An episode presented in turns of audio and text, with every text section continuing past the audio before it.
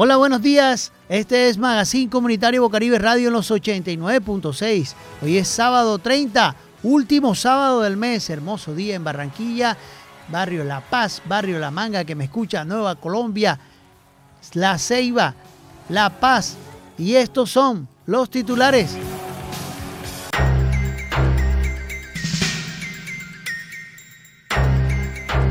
Nada que hacer. Comisión Nacional Electoral confirma que Fuerza Ciudadana no puede inscribir otro candidato. Barranquilla tendrá tres representantes en el Foro Mundial de Jóvenes. Relator de la ONU pidió garantizar reparación de las víctimas del conflicto armado. Hay que ser muy sensatos y no adoptar un salario mínimo populista, expresó Fenalco. Sindicatos indígenas y campesinos manifestaron en Bogotá su apoyo a las reformas. Y en béisbol, el poder ofensivo de Caimanes fue decisivo para su segundo triunfo.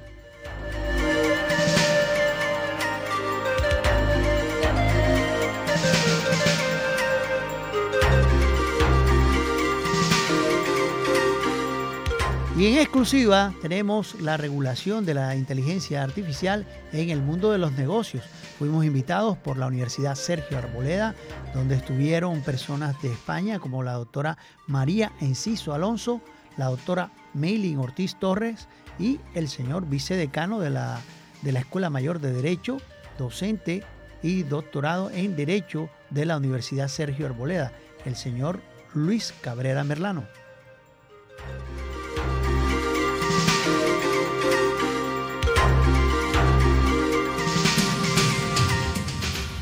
Nada que hacer. La Comisión Nacional Electoral confirma que Fuerza Ciudadana no puede inscribir otro candidato. Un certificado emitido por la Secretaría, por la Secretaría General de la, del Consejo Nacional Electoral, CNE, se encargó de confirmar la que ya se sabía. El partido político Fuerza Ciudadana no podría inscribir un nuevo candidato puesto que la resolución de revocatoria de la señora Patricia Caicedo no está en firme hasta tanto se decidan los recursos de reposición solicitados en la audiencia de este pasado viernes. De acuerdo con la certificación expedida por la señora Adriana Milena Yarari Olmos, conocida por el, por el seguimiento, se conoció que la CNE constó lo siguiente, que la resolución número 11966 fue adoptada y notificada en estrados en audiencia celebrada el día 29 de septiembre del 2023, que la misma no se encuentra en firme, toda vez que está pendiente la decisión de los recursos presentados en audiencia pública contra el referido acto administrativo. Desde horas de la tarde, el candidato a la gobernación del Magdalena, el señor Rafael Martínez, se encargó de liderar una sonada de contratistas que se concentraron en la sede de la registraduría de Santa Marta, donde cientos de personas que habían sido llamadas a través de mensajes de WhatsApp se manifestaron en contra de la decisión.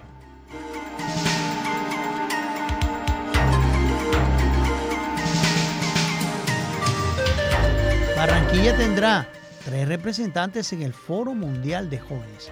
Los jóvenes barranquilleros Joshua Aguilar Valdés, María José de Charris y Sheila Dagis Iglesia fueron seleccionados y tendrán su participación en el Foro Mundial de Jóvenes. Por sus siglas en inglés, eh, tendrán lugar en Belfast, Irlanda. El alcalde Jaime Pumarejo Hayes fue el encargado de oficializar esta noticia con el gerente de Desarrollo Social Alfredo Carbonel, quienes compartieron un espacio con los tres nuevos representantes. Así estos muchachos tendrán la oportunidad de conectar con líderes juveniles de más de 190 países, más de 250 organizaciones aliadas y cerca de 15.000 embajadores, y en el que podrán aportar en la creación de un mundo con mayor responsabilidad y liderazgo efectivo.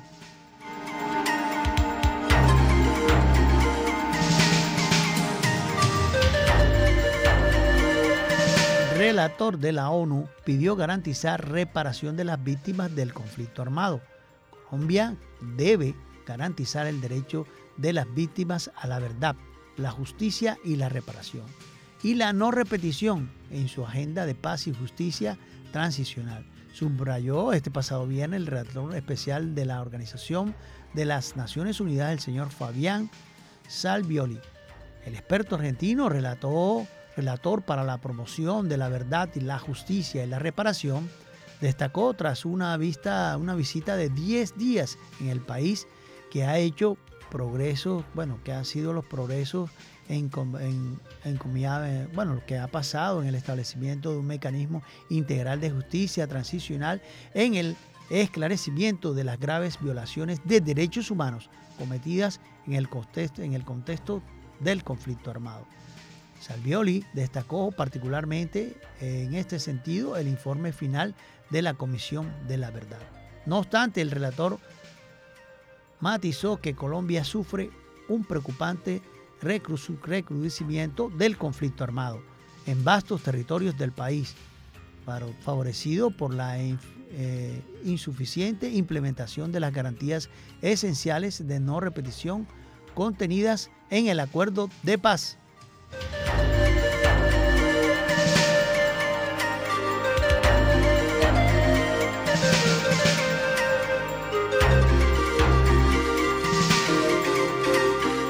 Hay que ser muy sensatos y no adoptar un salario mínimo populista, explicó Fenalco.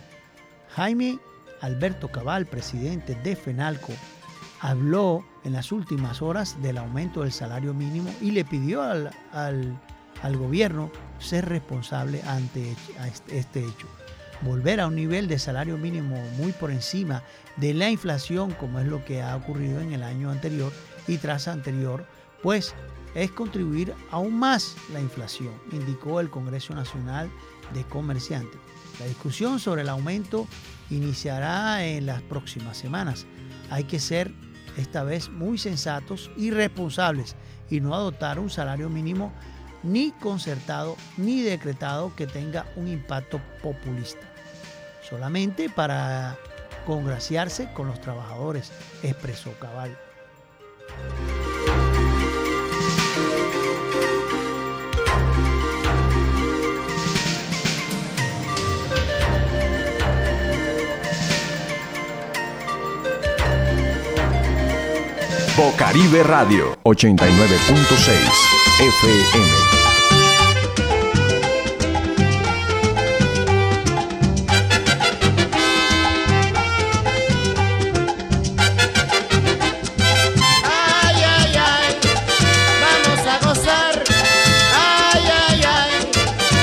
La Navidad. Ya se escuchan los ritmos, ay de la Nochebuena la gente se llena de felicidad. A gozar, señores, después de la cena, ya bailan la bomba de la Navidad. Ay, ay, ay, vamos a gozar. Ay, ay, ay, en la Navidad. En el año viejo seguimos la fiesta, que a las doce en se despide ya. Ríen de alegría, lloran de recuerdo. Viene el año nuevo, no sé qué traerá. Ay, ay, ay, vamos a gozar.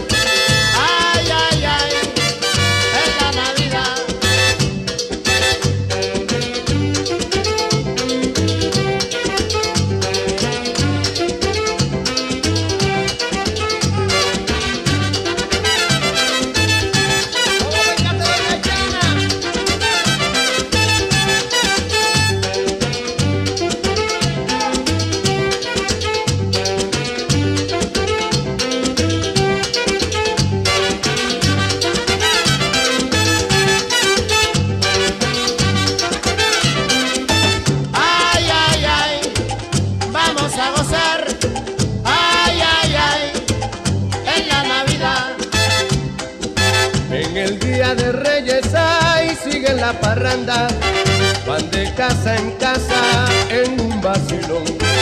Después de la octava viene la octavita, se acaba la fiesta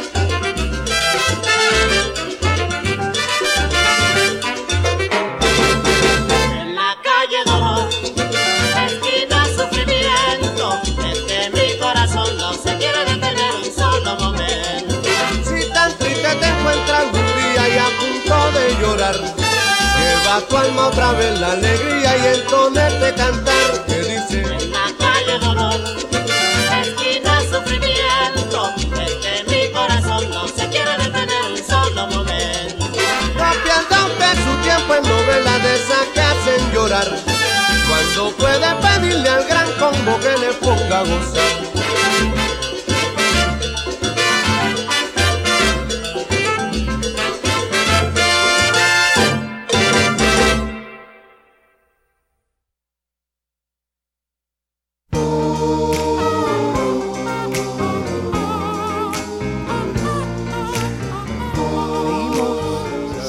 Seguimos en Magazine Comunitario Caribe Radio en los 89.6.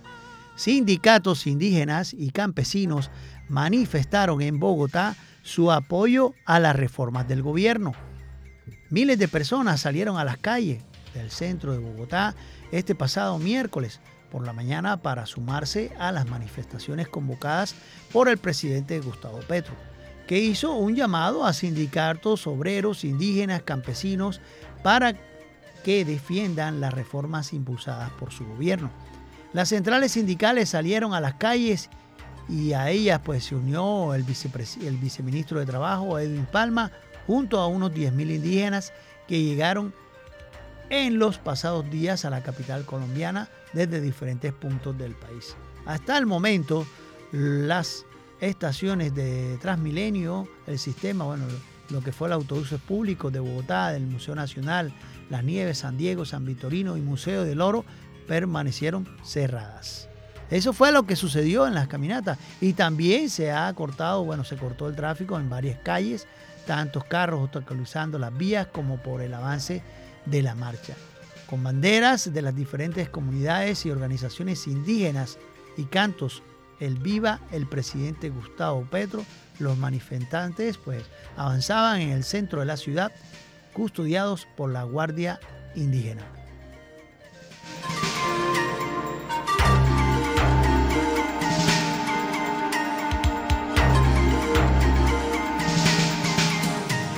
Y en béisbol, el dominicano Jesús Valdés sacudió uno de los tres honrones de Caimanes en la primera entrada. El poder ofensivo de Caimanes fue decisivo para su segundo triunfo. Caimanes de Barranquilla logró su segundo triunfo en la Liga de Campeones de las Américas de Béisbol, al derrotar 7 por 3 a Alzanes de Cuba en juego celebrado este pasado viernes en el Cuculcán Alamo Park en Mérida, de Mérida, México. Ese campeonato está en México, en Mérida especialmente. Quedó y quedó a las puertas de llegar a la final este domingo. La novena barranquillera, que el jueves le había ganado 5 por 3 a Leones de México, tiene una marca de 2-0, mientras que Alazanes quedó con 1-1. El triunfo fue para el relevista Jesús Fandiño, mientras que Keniel Ferrer cargó con la derrota. Caimanes exhibió un poder ofensivo contundente desde la primera entrada luego de una larga suspensión por lluvia. Tras el aguacero, Edwin García, Gustavo Campero y Jesús Valdés se volaron la cerca con tres cuadrangulares seguidos. Pese a ello, los cubanos lograron el empate tras anotar tres rayitas en la tercera entrada. El poder ofensivo de los saurios volvió a, aparecer en el quinto episodio donde dejaron caer sobre los cubanos un racimo de cuatro anotaciones para el definitivo 7 por 3.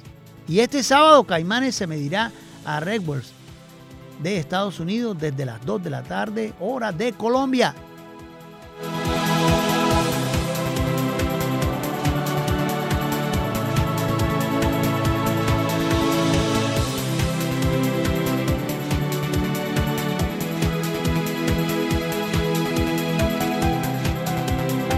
Seguimos en Magazine Comunitario Bocaribe Radio en los 89.6.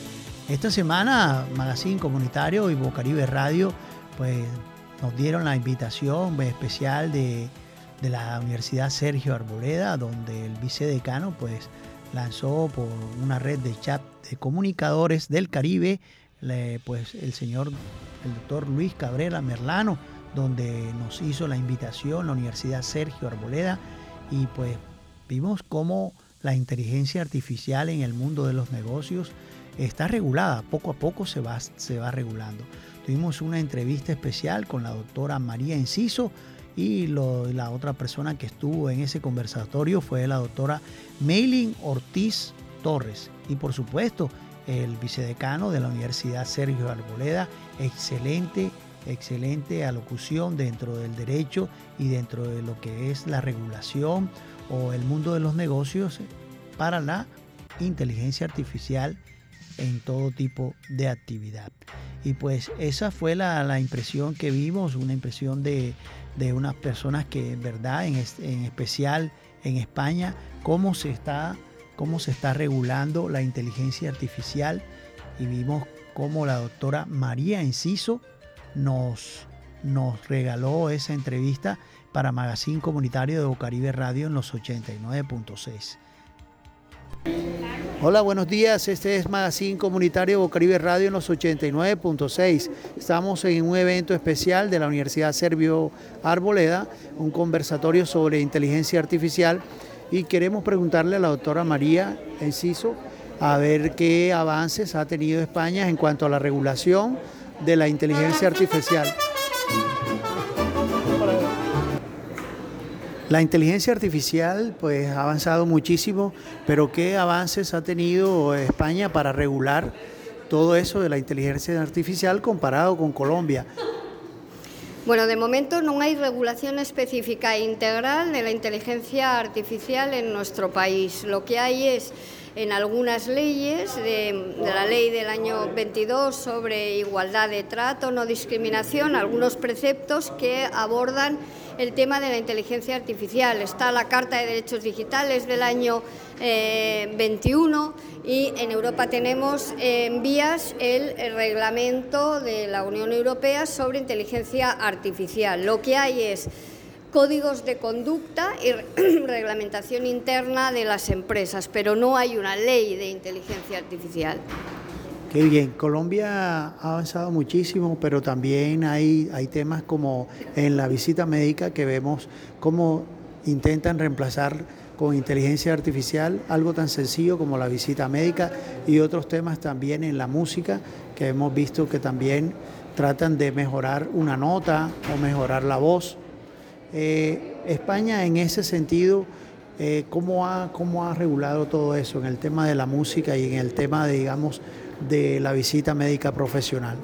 Bueno, ahí lo que se plantean eh, son temas distintos, ¿no? Pero lo que se plantea en el ámbito musical o en el ámbito intelectual es la protección eh, de los derechos del creador. Si eh, esas creaciones se han realizado con inteligencia artificial, no tenemos una ley que lo proteja. ¿Por qué? Porque ahí no se sabe quién es el autor. Y para poder proteger un derecho de autor, lo primero que tenemos que saber es quién es el autor. Distinto es que efectivamente la inteligencia artificial haya sido un mero instrumento de un autor, al hilo o de la manera que un pincel es un instrumento del pintor para la creación de su cuadro. Ahí sí habría protección. Pero de momento la propiedad intelectual no es un medio para proteger la inteligencia artificial, la autoría, no porque no hay un autor que seamos capaces de ver. Y en cuanto a las visitas, es un tema más de más que de inteligencia artificial, de sustitución, entiendo yo, de la visita personal de un médico a una visita eh, virtual de ese eh, médico, que en mi opinión no va a servir realmente, en mi opinión, ¿eh? para diagnosticar adecuada y exactamente. Puede haber una primera aproximación a la dolencia que tiene el paciente y puede efectivamente servir para que el médico valore la gravedad y para que el médico pueda derivar a un especialista ¿eh? de, una, de una materia o de otra, pero nunca va a sustituir la visita personal, es mi opinión. Gracias, muy amable por estar aquí en esta emisora comunitaria, Magazine Comunitario Bocaribe Radio. Muy amable. Gracias. Gracias. Seguimos en Magazine Comunitario Bocaribe Radio en los 89.6. Ese conversatorio de inteligencia artificial estuvo pues a cargo de, de, la Universidad Sergio Arboleda y pues ellos en alocución pues dieron a conocer temas, temas de cómo la la inteligencia artificial debe ser regulada en algunas ocasiones. Entre la Universidad Sergio Arboleda y el Centro de Estudios Universitarios CDU, que está inscrito en la Universidad Rey Juan Carlos, y posteriormente vamos a tener una presentación del audiolibro Gestión Empresarial al cargo de nuestra docente investigadora de Prime Business School, Adriana Cáceres, y finalmente la presentación del cronograma de la Red Iberoamericana RIPA. Para dar inicio, invitamos a nuestra señora vicerrectora académica, la doctora Adriana Uriburán, quien va a darles a todos ustedes una cordial bienvenida.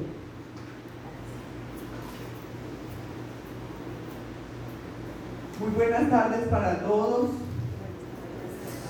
Saludo muy especial a la doctora María Enciso, eh, decana de la Facultad de Derecho de la Universidad Rey Juan Carlos, Saludo muy especial a la doctora Hilda Estrada López, la coordinadora de la Red Internacional RITMA.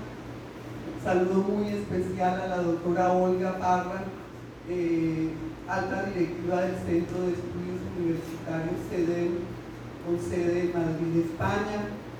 Un abrazo fraterno para todos nuestros amigos investigadores de la Red RITMA, amigo León, amigos del Salvador, amigas del Perú, amigos de Argentina, amigos de México, Ángel, Graciela.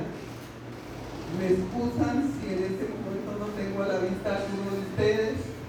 Un saludo muy especial a uno de los libros más importantes de esta reunión, que es la mamá de nuestro investigador, Ángel Wilhelm. Un aplauso para ella.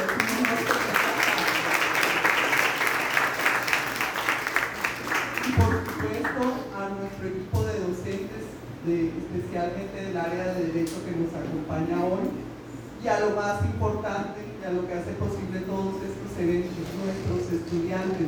Gracias por, por su interés en estar acá. Gracias por acompañarnos hoy. Hoy tenemos invitados de lujo que engalanan este pequeño auditorio. Eh, vamos a conversar sobre un tema que a todos nos atrae como es la inteligencia artificial. Conversábamos un poquito antes de iniciar la doctora María eh, relaciona que es un tema bastante desconocido todavía para todos nosotros eh, y con mucho por explorar. Entonces, qué bueno poder escuchar a los expertos en el área del derecho que en el contexto de lo desconocido que es esta temática, también se empiezan a cuestionar y a preguntar sobre todas las implicaciones que este tema de la inteligencia artificial va a traer en los negocios, en la academia y en la vida en general. Que haya lugar y bienvenidos de nuevo.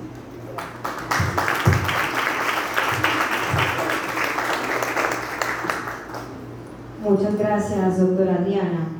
Y para dar inicio al conversatorio, regulaciones de la inteligencia artificial en el mundo de los negocios, queremos conocer un poquito también cuál es el perfil de los integrantes de este conversatorio. Vamos a iniciar con la doctora María Enciso Alonso. Ella es decana de la Facultad de Ciencias Jurídicas y Políticas de la Universidad Rey Juan Carlos en España. Ella es doctora en Derecho, también es catedrática de Derecho Mercantil en la Universidad Rey Juan Carlos, coordinadora de la sección académica de Ciencias Jurídicas de la Escuela de Másteres Oficiales de la Universidad Rey Juan Carlos desde, desde 2016 y vicedecana de posgrados, títulos propios, innovación, docente y publicaciones de la Facultad de Ciencias Jurídicas y Sociales. En este conversatorio también tenemos como invitada especial a la doctora Meli Ortiz. Ella es doctora, eh, ella es abogada, doctorante en Derecho y docente investigadora de la Escuela Mayor de Derecho. Para este conversatorio lo va a estar moderando nuestro vicedecano, el doctor Luis Miguel Cabrera Merlano de la Escuela Mayor de Derecho, él también es doctorante en Derecho. De esta manera vamos a cederle las palabras acá a nuestro vicedecano de la Escuela Mayor de Derecho para dar inicio a este espacio.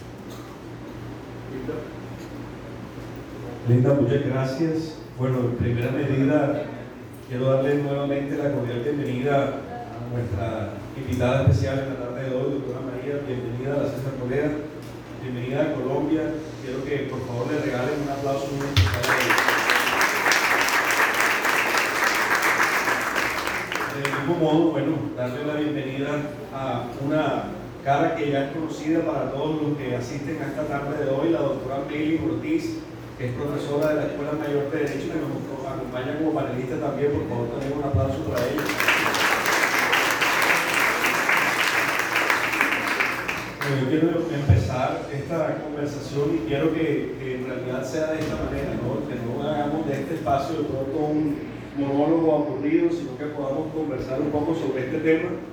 Eh, en el auditorio en esta tarde hay personas que no necesariamente son abogados todos los que están aquí presentes. Habemos o hay profesionales de muchas disciplinas, aquí así mirando rápidamente veo psicólogos, veo a profesionales en el área de los negocios, veo ingenieros, así que pues la idea es que tengamos una conversación lo más, por decirlo de una manera, light posible, de manera que sea eh, del disfrute y por supuesto también de aprovecho para todos los presentes. Yo de igual manera darle gracias a nuestra vicerrectora académica, la doctora Adriana Uribe, darle igualmente una bienvenida muy especial a todos los miembros de la red RITMA. Gracias por estar esta tarde aquí con nosotros. Y por supuesto, me uno a, ese, a esas palabras de bienvenida de nuestra vicerrectora, dándole también una cordial bienvenida a nuestros estudiantes.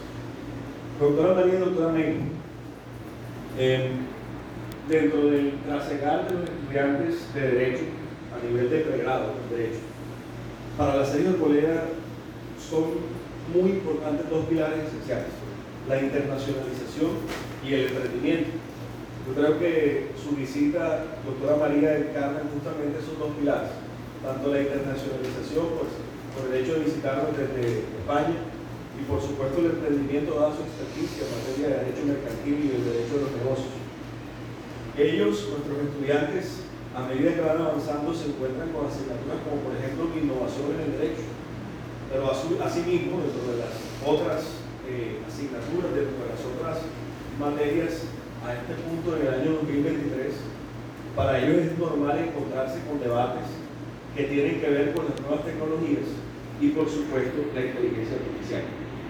ahí es donde cobra especial relevancia este panel que tenemos aquí en la tarde de hoy. Usted, por su parte, doctora María, pues como experta, pues reitero un poco algo del perfil de ella, como experta en Derecho Mercantil, en Derecho Empresarial, y la doctora Nelly Ortiz, que es experta en Derecho Constitucional y de los Derechos Humanos, y que ha utilizado esa experticia para trabajar en el mundo de la empresa desde el punto de vista de la responsabilidad social y empresarial, y esa es justamente su participación al interior de la red RIP a través de, ese conocimiento y ese desarrollo de responsabilidad social empresarial, ella pues ha logrado también intervenir en el mundo de los negocios desde su área de conocimiento.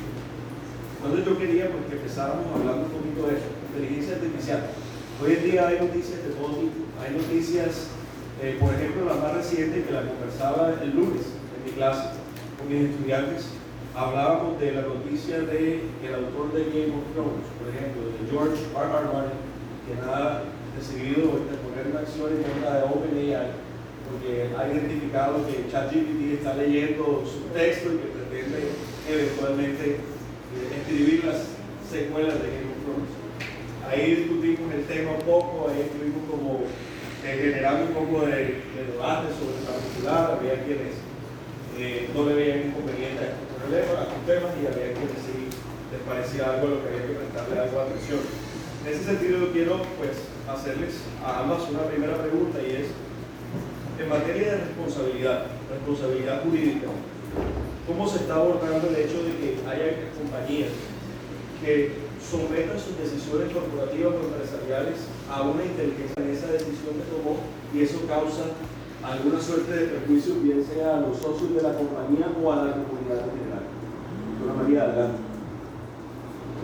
Bueno, en primer lugar, eh, buenas tardes, todos y agradecer, como no puede ser de otra manera, a, la doctora Uribe la amable invitación a participar de, estos actos de la, de la red en, esta tarde de hoy en esta universidad, Centro Arbolera. Dar las gracias porque me ha permitido, ya lo he dicho todos estos días también, conocer este país y esto ha servido Colombia solo para abrir boca de, espero, eh, muchos otros eh, viajes para poder compartir con, todos vosotros, todos ustedes, eh, todas las costumbres, la vida, el humor que caracteriza este pueblo. Gracias también por permitirme hablar y compartir mesa en el debate ilustres eh, colegas, que espero que en breve amigos ya, y sobre este tema y estos temas tan, ya lo ha dicho la vicerrectora, tan amplios en mucha medida desconocidos. Como has dicho bien, el tema de la inteligencia artificial no es un tema puramente jurídico, de hecho, todos los que investigamos en este tema, eh, montamos cursos, conferencias, etcétera, eh, los juristas no somos el sector predominante, sino que frecuentemente necesitamos ingenieros que además nos expliquen cómo funciona qué es eso de un dato, de un algoritmo, de una cadena de datos que a nosotros nos cuesta, por nuestra mentalidad, eh, muchas veces entender. Y precisamente eso es lo que eh, está haciendo que se tantos problemas en la práctica, efectivamente el ejemplo que has puesto muy bien de ChatGPT eh, está originando un debate amplísimo, un debate amplísimo eh, que raya eh, entre la necesaria evolución y la bondad de un sistema que efectivamente ayuda mucho y la picaresca y la picardía de utilizar una herramienta en principio muy útil para fines indebidos o no siempre éticos o no siempre eh, estéticos. Yo recuerdo, y me permiten esta anécdota personal, que un día comiendo en mi casa, eh, chilla uno de mis hijos, mamá, mamá, está saliendo Íñigo, Íñigo es mi hijo, en la tele, en el telediario, en las noticias. Yo voy corriendo asombrada, ¿qué hace este niño? Que se, él estudia ingeniería de telecomunicación, ¿qué hace este niño yéndose en la televisión. Y le estaban preguntando a las puertas de su escuela si le parecía bien a él y a otros cuantos estudiantes el uso del chat GPT que llamamos nosotros o no.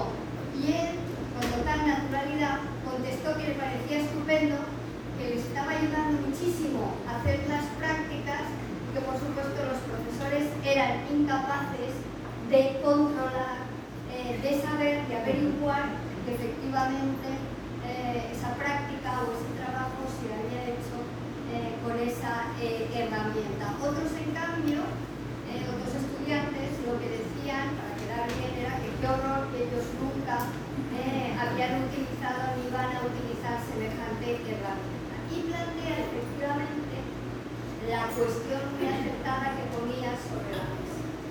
Es indudable que la inteligencia artificial ha venido para quedarse, es indudable que la inteligencia artificial es una herramienta muy ventajosa y es indudable que la inteligencia artificial en el mundo de los negocios genera y va a generar unos beneficios asombrosos en todo, en todo, en todas las cadenas, en todo el montaje del negocio, en el desarrollo, en todo. Bien, el problema es cuando no utilizamos bien,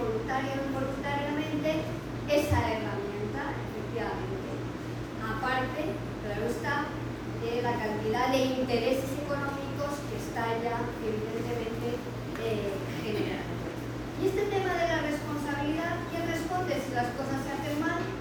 ¿Quién responde si se ha utilizado mal esa herramienta y ha conducido a adoptar una decisión errónea eh, en la empresa que ha generado un mal eh, resultado? ¿Quién es el responsable? Ese es el gran eh, debate jurídico que no voy, a, no voy a revelar nada si digo que no está riéndose, escribiendo, hablando y opinando sobre estos temas, eh, yo me atrevo a decir que casi todos los juristas, además de todas las especialidades, porque no solamente es mercantil, es que es constitucional, hasta dónde llega, dónde es el límite de los derechos, qué es lo que pasa. Bien, aquí el tema es quién debe ser el sujeto responsable.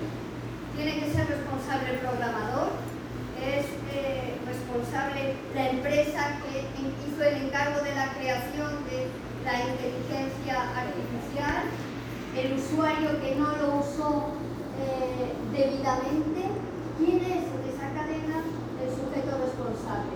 Puede ser responsable incluso eh, eso llamado inteligencia artificial, se le puede atribuir personalidad jurídica a la herramienta, bien hay una inclinación eh, una tendencia de momento por la atribución de eh, una responsabilidad objetiva a la empresa que ha introducido el riesgo en el mercado. Pero todos sabéis el grandísimo peligro que tiene una responsabilidad de objetiva, es decir, aquella que no requiere el elemento de la culpa para que concurra y prospere la acción. Es decir, que me da igual que hayas querido hacerlo, que hayas tenido intención de hacerlo o no, el asunto es que se ha producido un daño y por lo tanto tú eres responsable, tú has introducido ese riesgo en el mercado y tú vas a responder eh, de ello. Esta es una eh, tendencia eh, que está habiendo. Otra cuestión es, no quiero monopolizar, así que ya acabo, otra cuestión es, llegará un momento en que se atribuirá personalidad jurídica a la inteligencia artificial. Hace unos años, sentados también en estas mismas aulas, yo no, pero otros, se planteaba la posibilidad de que una persona jurídica fuera responsable, alucinante. Se va a ir una persona jurídica a la cárcel, decíamos, se va a ir una empresa a la cárcel. Yo no he visto una empresa pasear por el parque, ni comprar en el mercado, ni mucho menos eh, que pueda irse a la cárcel. Y hoy en día es un hecho, en nuestro Código Penal, eh, la atribución de responsabilidad a eh, la persona jurídica, que luego son los administradores, etcétera, pero evidentemente la sanción no es irse a la cárcel, pero el sujeto responsable es la persona jurídica. Doctora María, Bueno, primero creo que la gran mayoría de nuestros estudiantes van a estar de acuerdo con la respuesta de su hijo sobre el chat GPT y su bondades. Ese es el primero comentario que tengo. Eh, doctora May, efectivamente cada vez más las empresas empiezan a perfeccionar o acelerar sus prácticas de responsabilidad social y empresarial. Por supuesto, entre mayor sea el tamaño de la compañía, más robusto es su sistema de responsabilidad social y empresarial. A su turno, también son estas grandes compañías las que más están utilizando o más recurren a esta transformación tecnológica y por supuesto al uso de la inteligencia artificial. De hecho, otra noticia reciente, una compañía asiática que decidía nombrar como su CEO a un sistema de inteligencia artificial que tomara la decisión de la organización. Pero es propio de la, de la responsabilidad social de las organizaciones, ese sentido que de hecho tanto pregonamos en la universidad, que es el humanismo. Y esa humanidad que está conformada dentro de la empresa es lo que hace que dicha organización se mueva en un sentido u otro para promover sus fines sociales dentro de la organización. ¿Dónde queda eso? ¿Y dónde queda esa responsabilidad social de la compañía cuando las decisiones se están tomando de la mano de la inteligencia artificial? Bueno, gracias eh, a, por la pregunta a, a nuestro vicedecano, eh, Miguel. Yo aquí me voy a poner del lado de y los ingenieros. Porque yo soy la representante de la red Ritmo. Entonces aquí yo pongo otra camiseta. Nada más por eso. Nada más por eso. Eh, la pregunta va orientada hacia el enfoque de responsabilidad social empresarial. Sin embargo, a mí me gustaría eh, trabajar otro enfoque, que es el tema de empresa y derechos humanos. Y tiene un sentido y es por lo siguiente. La teoría de la responsabilidad social empresarial es una teoría que es fruto de la voluntad. Entonces, hasta que cierto punto, a partir de la pandemia, se habla de los cambios paradigmáticos de las organizaciones también. Y cómo eh, eh, ha repercutido ese tema, por ejemplo, con temas sociales desde el punto de vista de organizaciones. Eh, cuando se plantea el tema, por ejemplo, en las consecuencias negativas, por ejemplo, imagínense la selección de personal de ese CEO que no es una persona. Entonces se habla que entonces ya el dilema no es tecnológico, sino que el dilema es ético. Eh, son situaciones que entonces ya no tanto van a, recaer en la responsabilidad empresarial, sino en esos deberes, ese deber de diligencia del punto de vista del de empresa y derechos humanos. Eh, cuando decía que, me, que quería hablar del tema del ritmo, eh, nosotros hicimos una investigación sobre el tema de transformación digital eh, de las pequeñas y medianas empresas, a propósito del, del criterio del tamaño que, que nombraba eh, Y lo que encontramos en, a nivel de, de, comparativo con la doctora Emilia y su equipo en, en Argentina era que por lo menos Argentina tenía un desarrollo normativo un poco más robusto incluso que Colombia. Pero si nos comparamos a nivel global, desde el 70 se habla del principio de, de las tecnologías. Y, eh, por ejemplo, eh, hace unos días estábamos con un profesor italiano hablando de responsabilidad de las empresas por homicidio culposo y eh, su normativa era del 2001 y en Colombia apenas de responsabilidad penal de las personas jurídicas se está hablando hasta hace dos años. Entonces, precisamente en esa discusión se planteaba que así como el reto de inversión desde el punto de vista del criterio de tamaño requiere un, desafío para la misma organización, entonces hay también que hablar que no es lo mismo la realidad de una gran empresa a una realidad de una pequeña y mediana empresa que ni siquiera tiene, eh, digamos, un desarrollo organizacional tal. Ahora, sobre el tema, eh, digamos, de la, de la sostenibilidad financiera como tal de la organización, que prefiere obviamente trasladar esa responsabilidad a un CEO automatizado, tiene que ver precisamente con los beneficios de la inteligencia artificial la automatización del proceso, el tema de la mejor de la reducción de costos, de esa, de esa sostenibilidad financiera eh, y también de esa optimización del proceso. Sin embargo, eh, hay algunas cosas que el sistema eh, va a dejar de lado. Entonces se ha hablado desde Naciones Unidas, desde, desde una, una esfera interamericana, se habla de hablar y de robustecer lo relacionado con el derecho al control humano. Es decir, siempre hay alguien detrás. siempre. Ese es el primer, el primer principio. Lo otro es el dilema ético, porque por ejemplo, eh, en, la selección personal pudieran trasladarse unos problemas propios, problemas estructurales propios de un contexto cultural, eh, se podrían trasladar a la tecnología. Entonces, ¿qué pasa con estos programas? Estos programas están alimentados la famosa Big Data, eh, la- la- el almacenamiento de información, y ellos van a responder a patrones eh, parecidos, entonces contextos culturales, respuestas parecidas. Contextos culturales parecidos, respuestas parecidas. Y si el sistema está alimentado por eh, mismas situaciones de discriminación, eh, eh, de, de la privacidad de datos, eh, el tema, eh, entonces va a suceder y va a pasar mismo. Por eso decía que el dilema pasa a no ser un dilema tecnológico, sino un dilema ético, eh, un dilema incluso desde el punto de vista de inversión, porque entonces la organización solamente va a estar pensando en cómo invertir, sino también cómo va a responder. Y eso, eso tiene que ver con nosotros los abogados, el tema de los riesgos. En, en derechos humanos se habla de la teoría del riesgo, y es decir, si, si expones a tu población, en el caso de, la- de las organizaciones de la a tus empleados, a un uso de una, de una, de una inteligencia artificial, entonces asumes el riesgo. Y, eh, por ejemplo, eh, yo les tengo un caso que, estaba reseñado, eh, y es, por ejemplo, que a nivel eh, global se habla, por ejemplo, de ese espacio que brinda el ordenamiento jurídico de los estados, un modelo de estado constitucional, por ejemplo, del deber de información, del derecho a la defensa. Entonces, si hay una, una- una- un sistema que está diciendo que hay que despedir a alguien porque da, da, da una, eh, unas ciertas características, entonces, ¿dónde queda ese ejercicio? ¿Sí? ¿Dónde queda de información derecho a la defensa?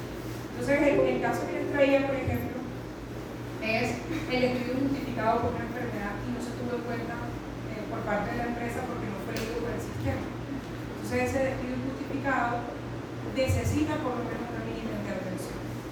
Y, eh, por supuesto, eh, eh, aquí el señor vicedecano, que es el, el, laboralista por excelencia, eh, les puede contar un poco más cuántos son, qué cuantioso puede generar eso con una organización. Ahora, desde el punto de vista, digamos, del apoyo que puede dar la inteligencia artificial, de, digamos, cuando vi este, este tema me, me- me mucho la atención, menos en los contextos de, de la educación. Y es el tema, por ejemplo, de dar a conocer la normativa interna de la empresa. ¿sí? Es decir, no pensar en la inteligencia artificial. Antes de la inteligencia artificial ya hay problemas de hacer visible que todo el mundo esté enterado de la normativa interna de la empresa. Entonces ahora la inteligencia artificial podría ayudar a que los empleados estén enterados de esa normativa interna. Y esa normativa interna puede tener una pasabilidad de y puede entonces ayudar al clima laboral. ¿sí? Muchas gracias, doctora May. Doctora María, la doctora Mélica en su intervención ingresó en algunos aspectos sobre los cuales también me gustaría conocer su opinión y es la gestión del talento humano. La gestión del talento humano es justamente uno de los puntos en los que sin duda la administración de empresas y el derecho eh, colige. Y es qué pasa cuando aquella empresa que somete las decisiones en cuanto a la gestión del talento humano, es decir, selección de personal, evaluación del desempeño y posteriormente, eventualmente, la terminación del contrato. Esas decisiones están sometidas a inteligencia artificial. Yo aquí, entrando un poquito en sus tierras, dentro de mi tesis doctoral, como les conversaba hace unos minutos, eh, converso o hablo de una sentencia de Islas Canarias, donde una compañía de, una agencia de viajes en Canarias decide retirar a todo el equipo de personal que hacía el tema de telemercadeo y decide eh, instalar un software de inteligencia artificial que se encargaba de hacer las llamadas y que además hablaba y le hablaba individualmente a cada persona eh, de acuerdo con sus gustos, con sus necesidades, a dónde quería viajar, en fin, básicamente estaba reemplazando una planta eh, aproximadamente unos 40 eh, trabajadores de esa compañía. Para no alargar la historia, después eh, este particular ordena el reitero de esos 40 trabajadores y, y eso sin duda pone a la empresa en una situación compleja. Porque uno, cuánto me costó la inversión que hice para optimizar mis procesos. Ahora tengo un software que llama 24 horas al día, 7 días a la semana y no se cansa. Y a toda Europa, además, en el idioma que sea.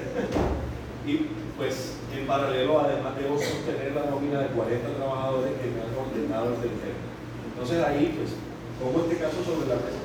Porque obviamente, por ser español, pero además pues quisiera escuchar selección de personal, evaluación del desempeño y terminación de contrato en cabeza de inteligencia artificial de gobierno. Bueno, yo lo que creo es que el ser humano no va a desaparecer nunca y que el ser y ya lo dicho muy bien, la vigilancia y la supervisión humana va a ser siempre necesario. Es un instrumento que si se utiliza bien eh, es muy ventajoso, pero evidentemente sigue necesitando la supervisión del control humano y el ejemplo que has puesto muy bien eh, pone de relieve esa, esa consideración. ¿no? En el ámbito laboral yo creo que los problemas son muy importantes porque puede haber en la gestión de talento, en los recursos humanos, en la selección, puede haber con la inteligencia artificial sesgos muy importantes, discriminación por razones de raza, de sexo, de, religión, efectivamente, eh, que van a tener que ser controlados luego por una persona eh, humana, porque si no, se van a producir todas las alteraciones.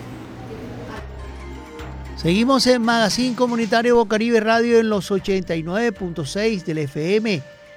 Hoy, pues, con esta entrevista, con esta con esta locución de conversatorio de, de la señora María Enciso y de la, en la Sergio Arboleda, esa invitación que nos dieron especialmente por, por la Sergio Arboleda, donde la regulación de la inteligencia artificial en el mundo de los negocios nos hace ver que, que cada vez pues tenemos que regularlas y tenerlas muy pendientes porque nos pueden nos pueden ocasionar problemas. Vemos cómo, cómo la, inteligencia artificial nos, nos, da la posibilidad de, de, tener cosas importantes dentro de una empresa. Estamos por Guido Pereira en redes sociales, en el Facebook, van al buscador y ahí estoy.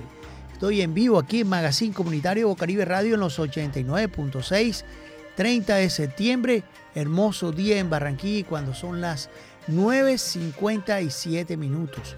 Les podemos decir en el tema del día que la inteligencia artificial, ojo, nos puede meter en problemas. Hay que ir paso a paso y regulándola.